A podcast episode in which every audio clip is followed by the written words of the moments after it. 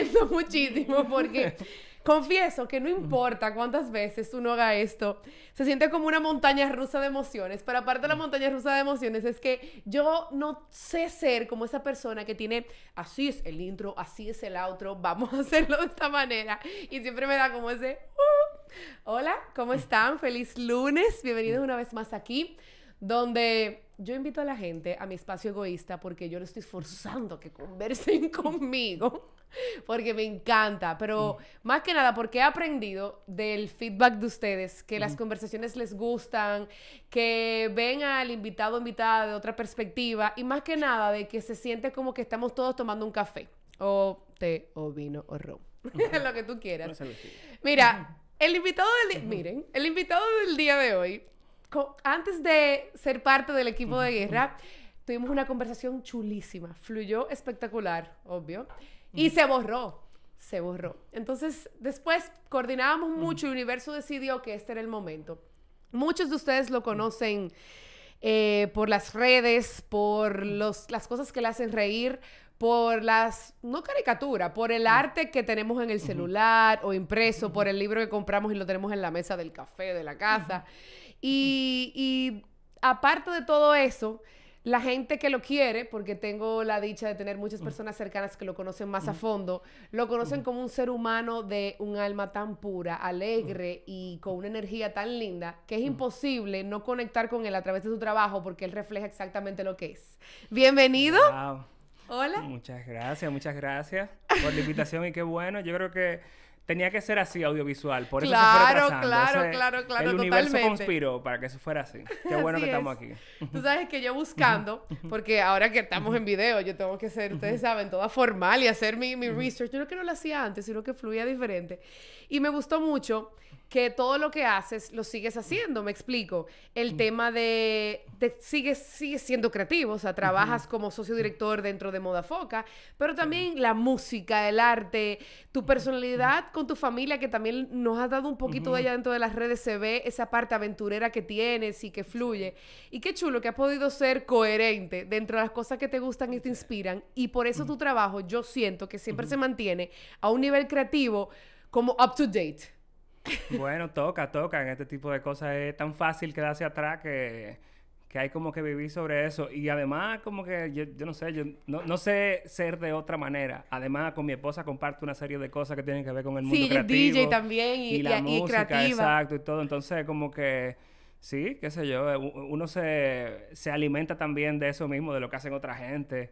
Y claro, sí, así que ese es mi chulo. Me gusta mucho. Y tú sabes que a nosotros, los que no somos creativos de esa manera, o sea, porque ya aprendí a través de las conversaciones que he tenido, que el creativo no solamente es aquel que el arte la, la expresa de una manera que podamos ver, o sea, el comunicador, eh, el, el, músico, obvio que es creativo, pero hasta el que está en un ambiente de negocios tiene su toque de creatividad porque está ideando soluciones para generar más ventas. Claro, no es solo el artista, hay, hay ¿qué te digo? Hasta vendedores de la calle que son creativos como venden su... Pero ustedes, los creativos como nos los enseñaron en el colegio, nos han enseñado a nosotros, los que quizás no tuvimos esa formación porque no nos fuimos por esa rama, de que también nuestra vida debe ir en coherencia a lo que estamos haciendo. O sea, porque como tú bien dices, que leí una vez o escuché en una de tus entrevistas, tú sacas la creatividad de tu día, de vivir. O sea, que te preguntaron cómo tú sacas las ideas y tú, yo salgo a vivir, yo salgo a vivir. Claro. ¿Cómo ha sido esa experiencia para ti? O sea, de, no de salir a vivir, sino también de esas transiciones, de salir a vivir con lo digital tan presente, de salir a vivir primero de soltero, de pareja, ahora de papá, con más responsabilidades porque estás de frente también de proyectos súper chulos como los del Diario Libre. Eh, ¿Cómo ha sido ese proceso de vivir y transformarte tú como creativo?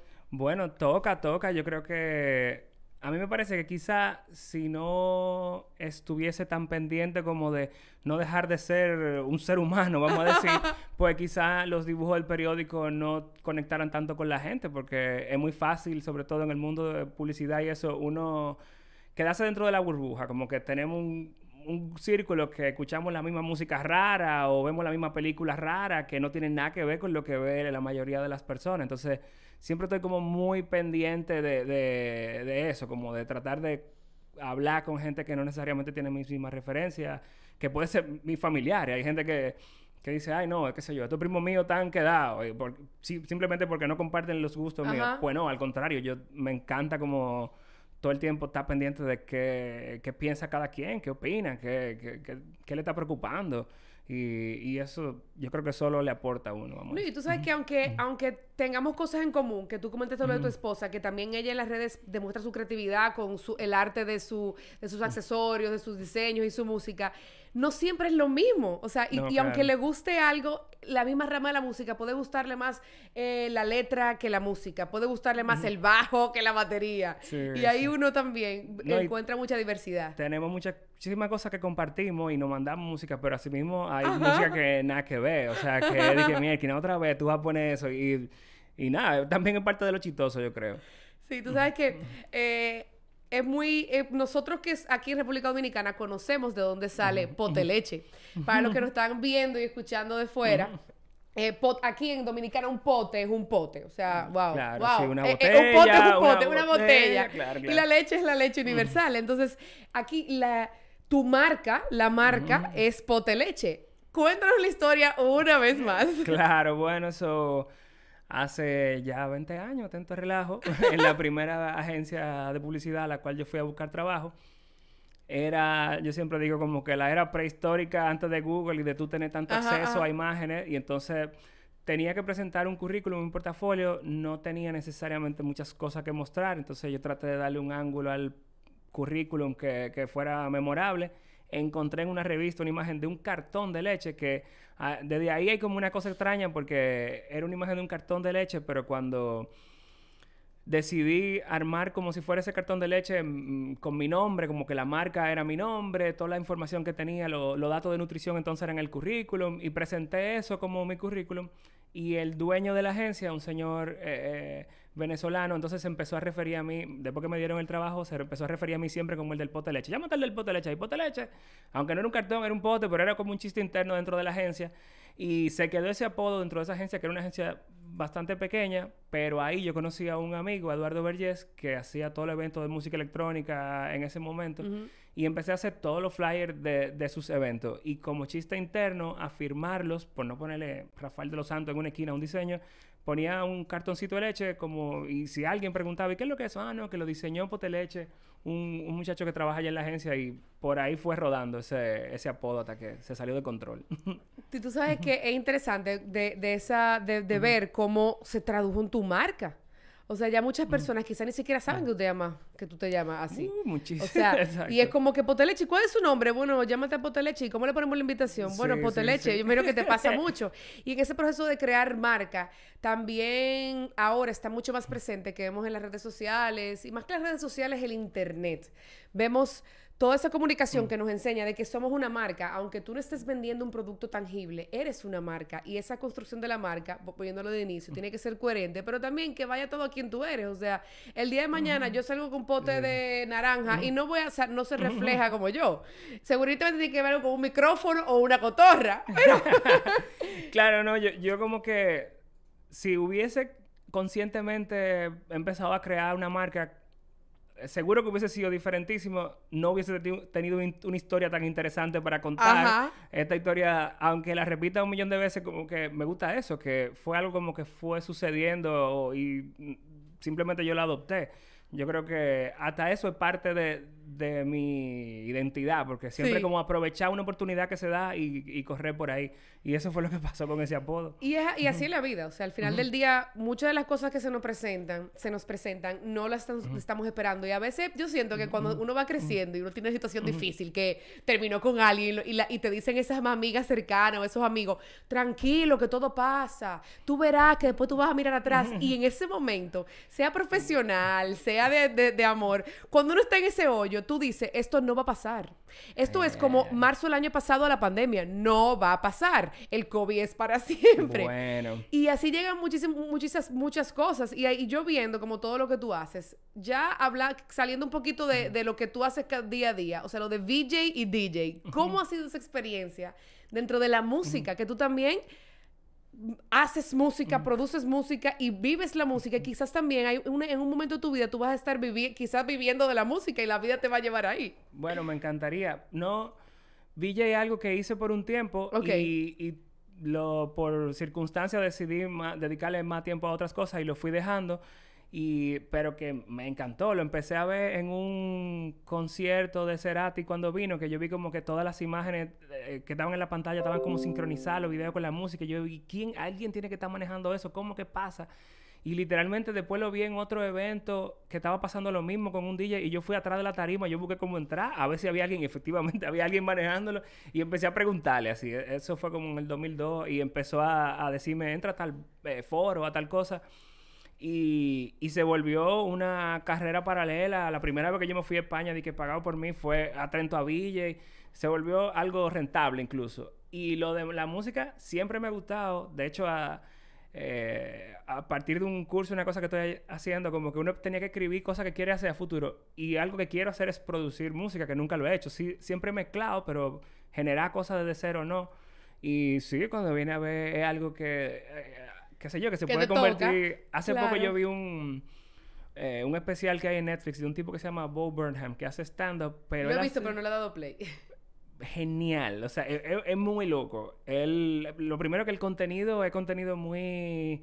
Eh, de análisis de la humanidad, como quien dice, pero está planteado de una manera funny y él eh, hace canciones, o sea, él, él, como que su formato de stand-up es a través de canciones y me, me, da una ansiedad de que, wow, yo quiero hacer cosas así. Pero todavía como que las, las capacidades que tengo llegan hasta cierto punto. Pero eso nada más como dentro de la lista de un montón de cosas que tengo ahí que quiero hacer y que... Ah, pero porque significa que todavía queda mucho por aprender. No, y tú sabes que inconscientemente tú diciéndolo eh, demuestra mucho de esa filosofía de vida que también nosotros vemos en tu, en tu arte, porque el hecho de tu pensar, o sea, tú saber que queda mucho por hacer, tú verte con la capacidad y la disposición de tú sentir que tú, yo puedo hacer lo que me gusta siempre y cuando de verdad me guste. O sea, yo veo el tema de la música, bueno, tengo estos, estas otras áreas que puedo desarrollar. Permite que uno cada día se levante con un propósito y que también tú, le, como decimos aquí, le busquemos la vuelta y decir, bueno, aquí, por, yo voy por aquí, pero en la tarde déjame darle doble clic acá, a ver si se puede abrir esta otra ventana. ¿Tú sientes que la gente, que nosotros nacemos con un propósito o que lo creamos? Bueno, yo creo que, que hay, hay de todo. Yo creo que uno, uno nace con cosas que, que te mueven más que otras. Lamentablemente no todo el mundo llega a esa conclusión. Eh, yo siempre le digo a la gente que, que intente cosas, porque a mí me, me, ha pasado eso, que algo me interesa un poco, lo intento y me desencanto rápido. Y digo, bueno, quizá no era... Eh, el interés pasó en los primeros intentos. Eh, pero hay veces que no, que es wow, yo quiero como dejar de hacer todo lo otro y solo dedicarme a esto. Y cuando tú encuentras cosas así, es maravilloso. Lamentablemente no todo el mundo se permite intentar esas cosas para tratar de, de encontrarlas. Y, y yo creo que uno nace con eso. Lo, que pasa es que no todo el mundo lo encuentra.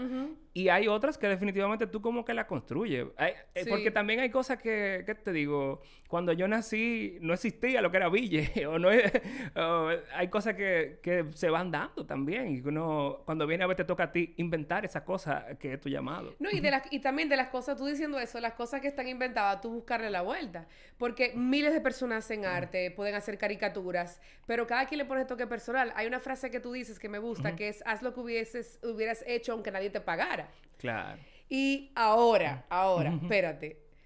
¿A ti no te pasa o te ha pasado que tú empiezas a, ser remunerado por algo que tú hacías sin que te pagaban y después se te fue el, amor por eso? Bueno, eso pasa, eso pasa, ¿qué te digo? Con lo que sea. A mí me, me, encanta dibujar, lo hago todos los días y hay veces que hay un trabajo en específico que puede ser un trabajo muy bien remunerado que me da tanto trabajo, eh, o sea, me, cuesta empezarlo y, paso por adelante un montón de otras cosas que la hago, la hago, la hago y me cuesta. Eh, eso pasa, pero quizá en el momento en el que me pase con todos los dibujos, pues ahí yo digo, quizá cerré ese ciclo. Pero, pero es, difícil. Yo creo que parte de, ¿qué te digo? De disciplina, de responsabilidad, de esas cosas que hay que hacer para llegar al próximo nivel. Hasta hasta la gente que está en el gimnasio y que entrenan siempre es como que no, después de que tú estás cansado, que tú tienes que hacer 15 repeticiones más. Y a ellos también le quilla y le molesta y le duele el cuerpo, pero lo hacen. Eh, entonces quizás hay como un poquito de eso, de tú, no solo placer, sino como disciplina, de tú sabes, es necesario para yo crecer un poco más. Pero hay que estar muy claro de que eso es que a uno le gusta. Yo te Sí, comento, sí. cuando yo llegué al país hace siete años, yo llegué con ese primero, yo viví en Nueva York seis años, imagínate. O sea, entonces, yo llegué aquí primero, eh, perdón la expresión, sumamente como de mierda. Como, Venga, aquí nada está de nada. no, no, no, es como, pero era, un, pero era eh, no, no en el ámbito banal, sino como yo, de que comiéndome el país. Es como, pse, en lo que tú estabas en la plazoleta de tal universidad, yo estaba en la ciudad de Manhattan. Claro, yo también ¿sabes? Highline. O sea, como que, eh, por favor, tú estás en una burbujita caribeña. Ay, hasta ay, que, ay. claro, la burbujita caribeña me rompió la mía de Nueva York, que tampoco la estaba viviendo, porque, manita, estaba graduada de universidad en un trabajo de un año que tú eras asistente uno.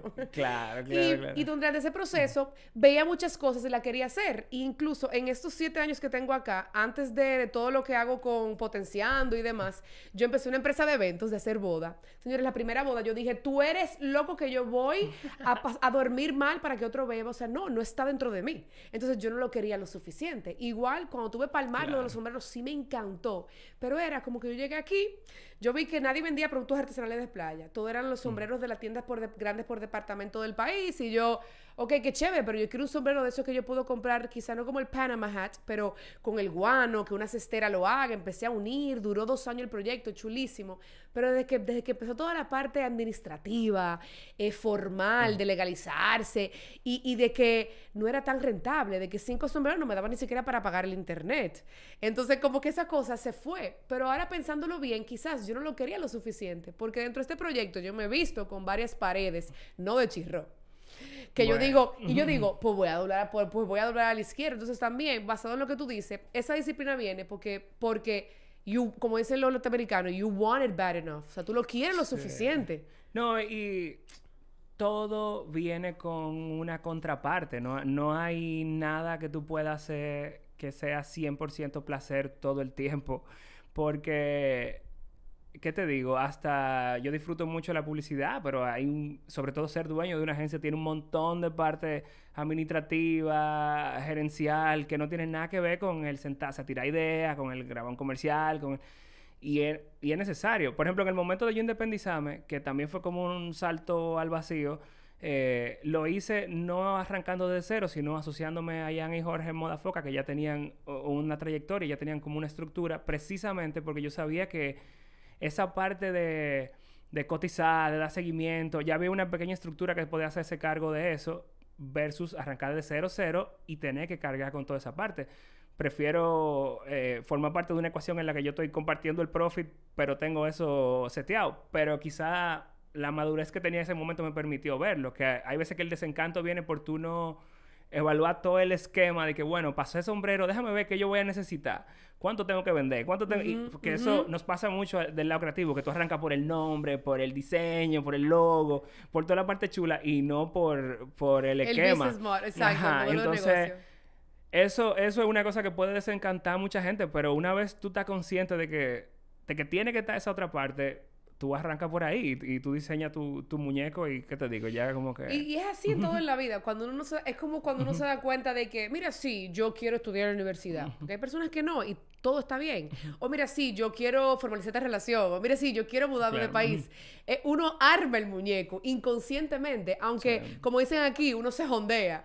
Y, Sí, y la sí, típica sí. frase de que tú sabes que va a chocar y acelera. Sí, sí, Eh, sí. Uno, uno pasa eso. Ahora, yo estuve leyendo en estos días, entonces tú sabes quién es Mark Mason, el de The Sub- Subtle, Art of Not, Not Giving, a Fuck. Sí, sí, Un libro chulísimo y él, a mí últimamente, yo soy de la gente que me obsesiono con las cosas. O sea, me gusta un restaurante, yo voy y pruebo todo y me hago amiga de los meseros. Me gusta una- un, un autor y me indago, leo En los blogs. podcast, ya, sí, porque yo digo como que tengo que conocerte, quiero saber por qué tú me gusta tanto tu mente. Entonces, ¿qué hay detrás de tu mente? Y él tiene blogs chulísimos y en uno de estos días él habla mucho de que las mejores cosas en la vida son, son autos, autoevidentes. Y yo como, "Eh, ¿qué? y él dice mucho como, mira, si tienes una pregunta, ya tú, ya tú tienes la respuesta a esa pregunta.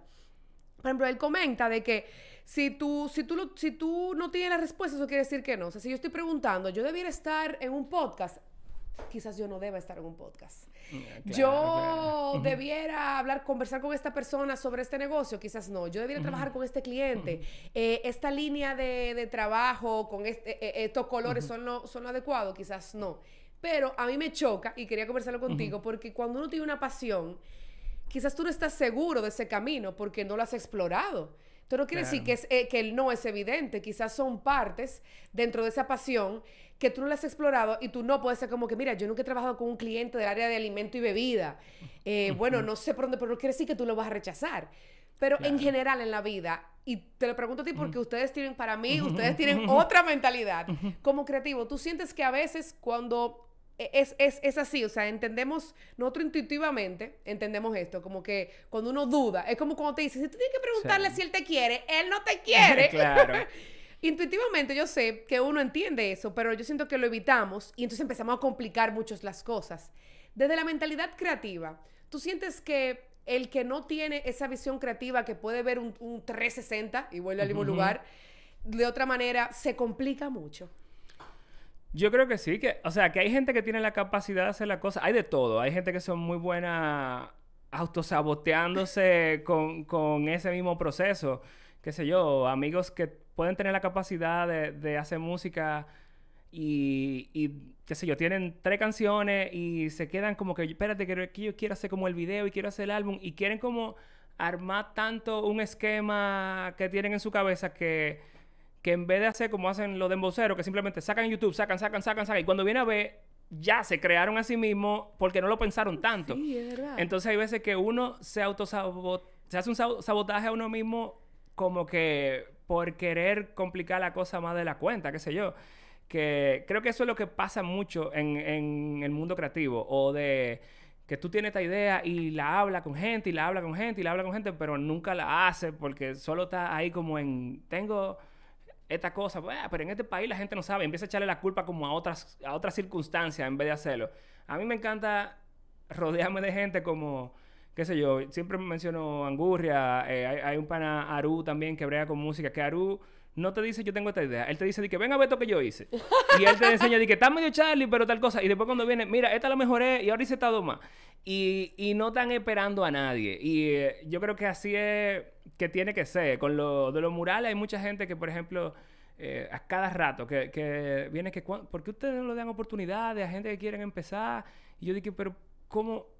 El graffiti, ¿a quién está esperando que le den oportunidad en el graffiti? Se trata de todo lo contrario, de no pedirle permiso a nadie y dale. de donde salió la historia De, los murales de graffiti, esa rebelión, ese, ese, mensaje oculto a través del arte, nadie estaba pidiendo permiso, al revés, estábamos, era un grito desesperado por préstame atención, pero no te voy a pedir permiso, yo quiero que ya tú entiendas que esto está pasando. Y con lo que tengo a la mano, o sea, si, si no tengo los sprays que son, tengo marcadores, tengo lo que sea, o sea, tengo pintura de una que sobró en la casa, tengo, hay un tipo en Portugal que él talla las paredes y él hace sus cosas tallando las paredes, al final es con los recursos que tú tengas si tú de verdad lo quieres hacer, yo creo que tú no vas a poder vivir sin hacerlo. Y tú vas a querer verlo, aunque sea para verlo tú solo.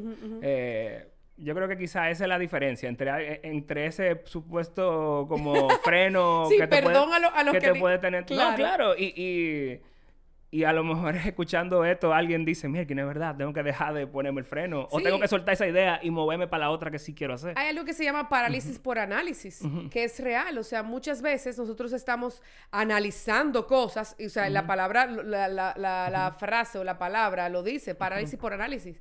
Y nos pasa mucho. Entonces, quizás yo que, no he identificado eh, esa o no he dado doble clic a esa parte creativa como porque todavía en mi mente el creativo crea como como yo veo el creativo más como artista y aunque yo sé que todos tenemos una creatividad, quizá no le he dado doble clic para descubrir la mía y decir, ok, entonces yo, a mí me pasa muchísimo parálisis por análisis. O sea, antes de, antes de yo dar el salto y decir, ¿tú sabes qué? Vamos a llevar esto a YouTube, vamos a unir al equipo de guerra. Mi mente era de que imposible. Entonces yo hago mil muecas por segundo y además, como que, qué o sea, y, y, analicé tantas tonterías que al final es, ¿cuál es la base, como tú decías?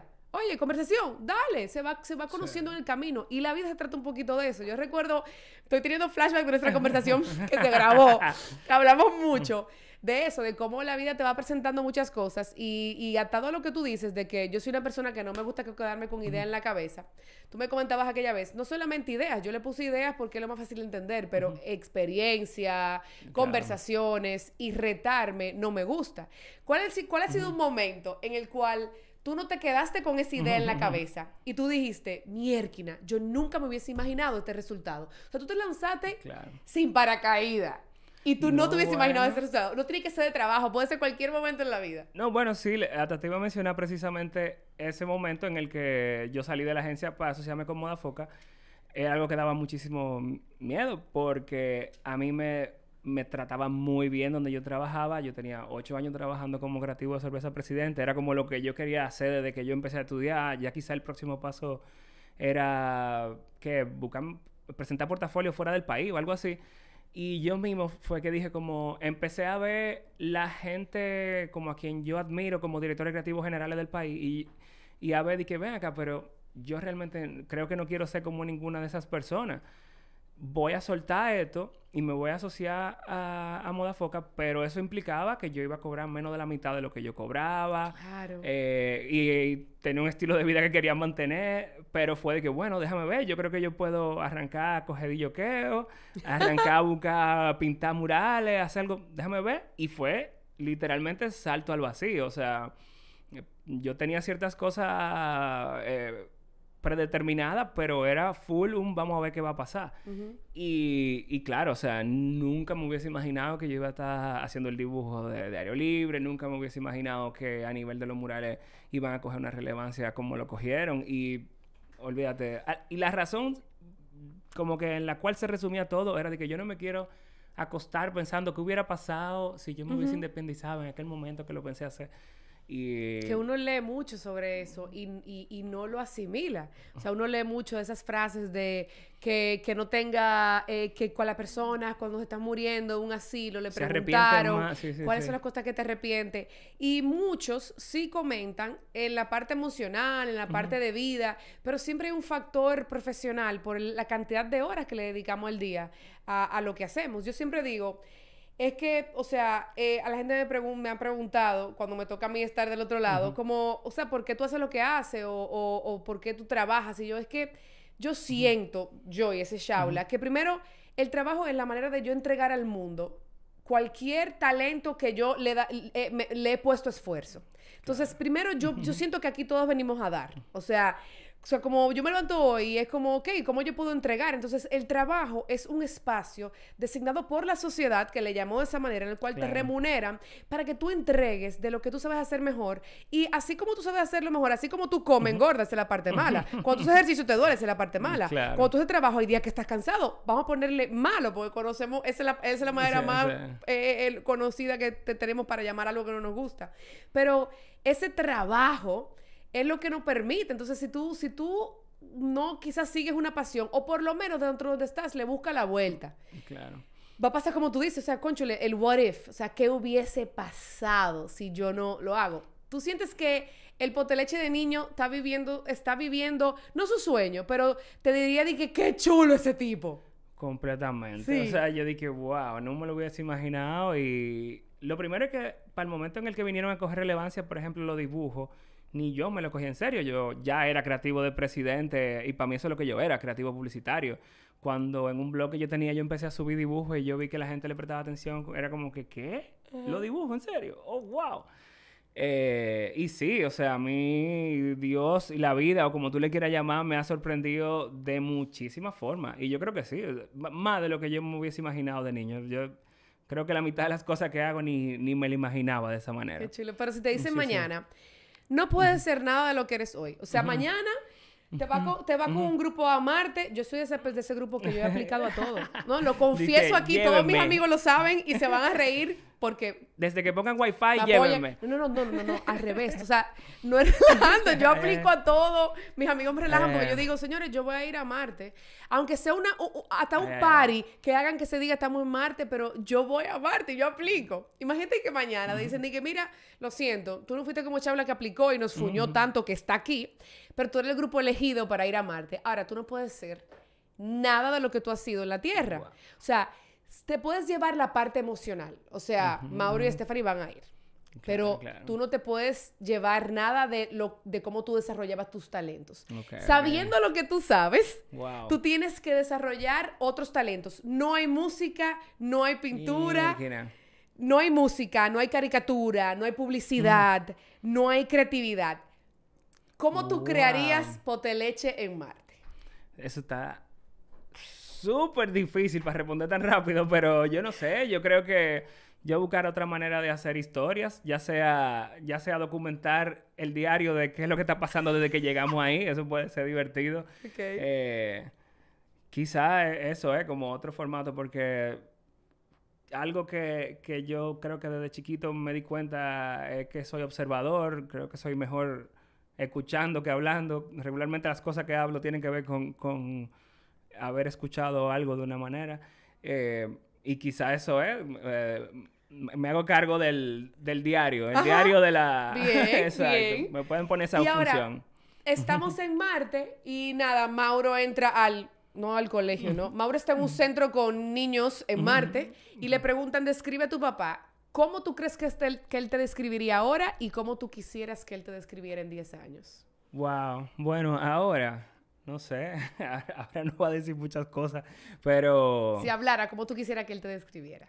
Bueno, él, yo creo que siempre es funny, yo siempre estoy relajando muchísimo con él, soy bastante apoyador, como que relajamos mucho juntos. Eh, yo creo que él diría eso, diría que, que el que me canta, yo le canto mucho. Él, según se va a dormir, él tiene cierta rutina con, con una gente o con otra, y conmigo él no se acuerda si yo no le canto, eso es una de las cosas que le gusta. Eh, el que le pone música, el que le hace el coro, el que juega con él. Eh, ¿qué te digo? El, eh, que lo lleva de paseo, me encanta llevarlo de paseo y hablarle, yo, le hablo como si fuera... Un adulto. ajá, un adulto. Y, eh, ¿Y dentro de qué? ¿Dentro de 10 años? O vamos a decir, cuando ya él esté sentado de ese lado y lo, y le estén, lo estén entrevistando, ¿cómo tú quisieras que él describiera a su papá?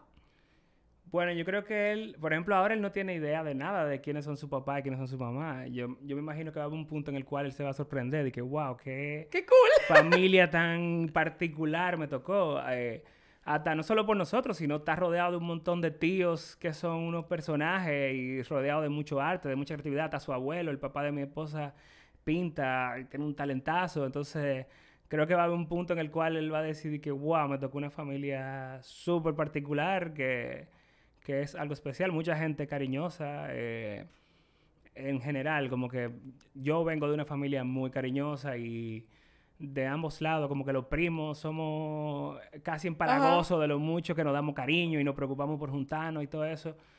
Y yo quisiera que él se diera cuenta de eso. Eh, me imagino que va a llegar un punto también en el que él lo va a ver así, que se va a sentir muy dichoso. Ahora de adulto y que tú puedes diferenciar por las relaciones que uno ha tenido, por las personas que uno comparte, que tú puedes diferenciar lo que fue recibir cariño. ¿Cómo para ti ha influenciado crecer en ese ambiente de amor? O sea, y cómo tú, tú sientes que tu trabajo, el hecho de tú recibir amor, te hace ser más vulnerable y tú puedes entregar de otra manera. Sí, claro. Bueno, yo creo que yo nací eh, sensible, nací vulnerable. Hay una serie de cosas.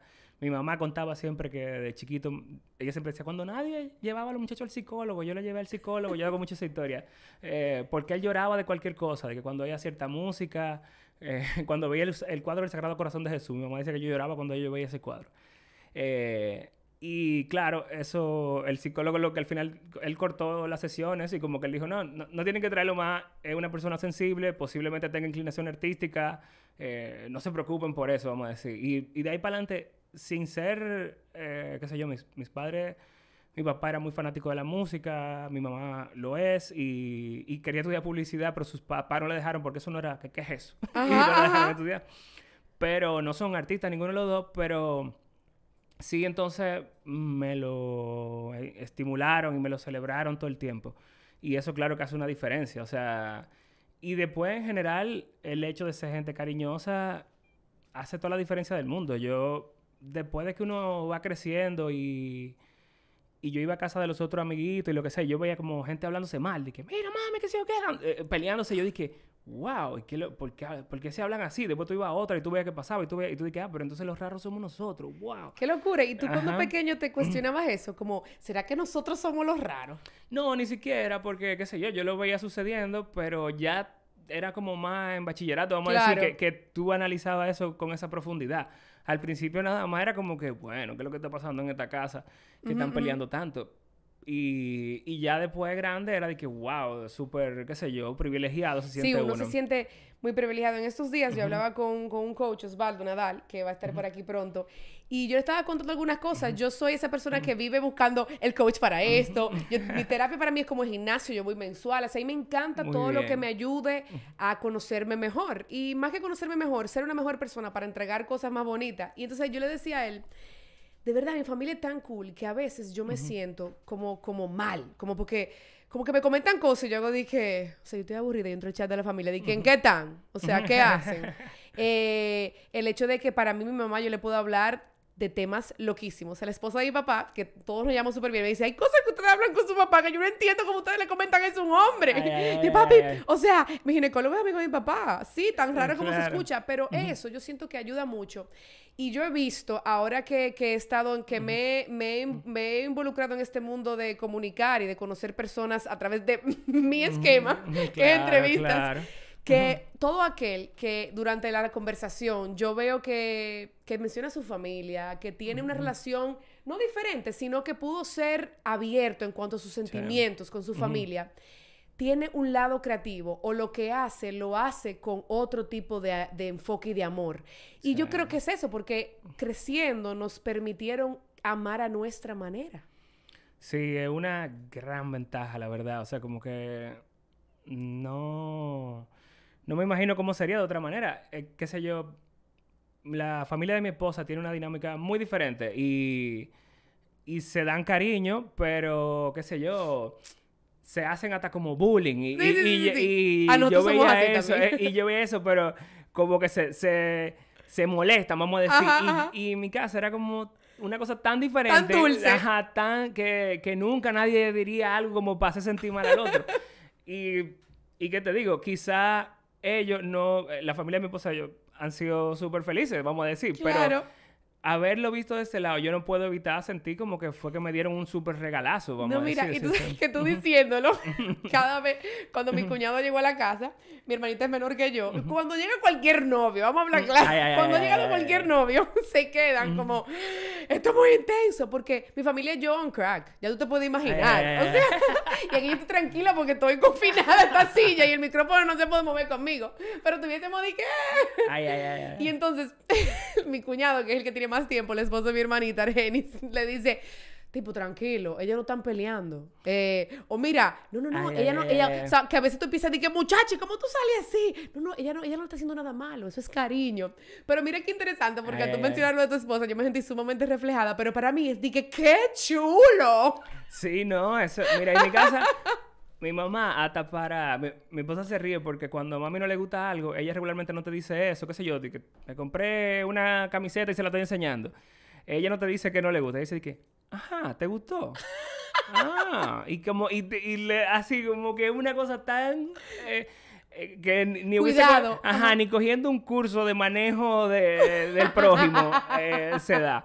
Y, y eso obviamente nos construye entonces a mis hermanos y a mí. Uno entonces Claro. es así para adelante. Y, eh, Y eso es bonito, y es bonito también al final del día cuando uno se siente y uno conversa con muchas familias, o sea, que yo veo la familia de mis amigas, veo las familias que mis amigas ya están formando ellas. Sí. Uno, uno se queda como, es increíble, como todo, todo es parte de, de- de- de nuestra vida diaria, o sea, lo que vivimos, lo que vivimos a través de otro, lo que tú vives en casa de tus amiguitos, incluso pasa ahora, yo me río mucho, yo salgo siempre con, todas mis amigas son casadas, yo soy madrina como de 500 niños, y yo voy y siempre me dicen, ¿a ti no te aburre ser eh, la, la pata extra? ¿O cómo que dice third wheel sí, en el español? third wheel, sí, como... Eh, bueno, ¿Cómo es que se dice en español third wheel? bueno, yo sé como que está aguantando. gorro. Exacto. aguantando el gorro. dominicano está aguantando gorro. Que a ti no te molesta. Y yo, digo lo que pasa es que yo veo mucho las relaciones y les confieso que yo lo uso para mí como esto es lo que yo quiero, esto no es lo que yo quiero, me gusta esa dinámica. Porque ya de adulto tenemos el chance, como tú decías. Yo veía de adulto de la familia de, mi- de mis amigos y ahí pude explorar. Y, y es bien bonito como uno también, yo siento que eso es parte de estar presente. O sea, el hecho que Sí. cuando tú dijiste eso, yo lo que dije fue, wow, él estaba presente. Cuando él compartía con sus amigos, está presente. Cuando él está en su casa, en casa de su esposa, él está presente porque estamos observando. ¿Tú sientes que ahora es más difícil crear arte porque la gente no está tan presente? Bueno, yo creo que quien tiene esa sensibilidad artística casi que no puede evitarlo. Entonces, cambian los contextos, pero siempre va a haber gente que, que no puede evitarlo. Como yo te decía, desde chiquito yo me di cuenta que yo estaba como observando más que los demás. No sabía entenderlo hasta quizá más tarde en la adolescencia.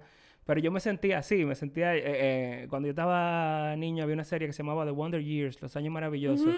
Eh, y yo me identificaba muchísimo porque era como este niño que tenía sus diálogos, pero siempre había una voz en off que, que tenía como otra conversación. Y yo sentía que yo tenía esa voz en off full, así como con la que yo tenía mis diálogos.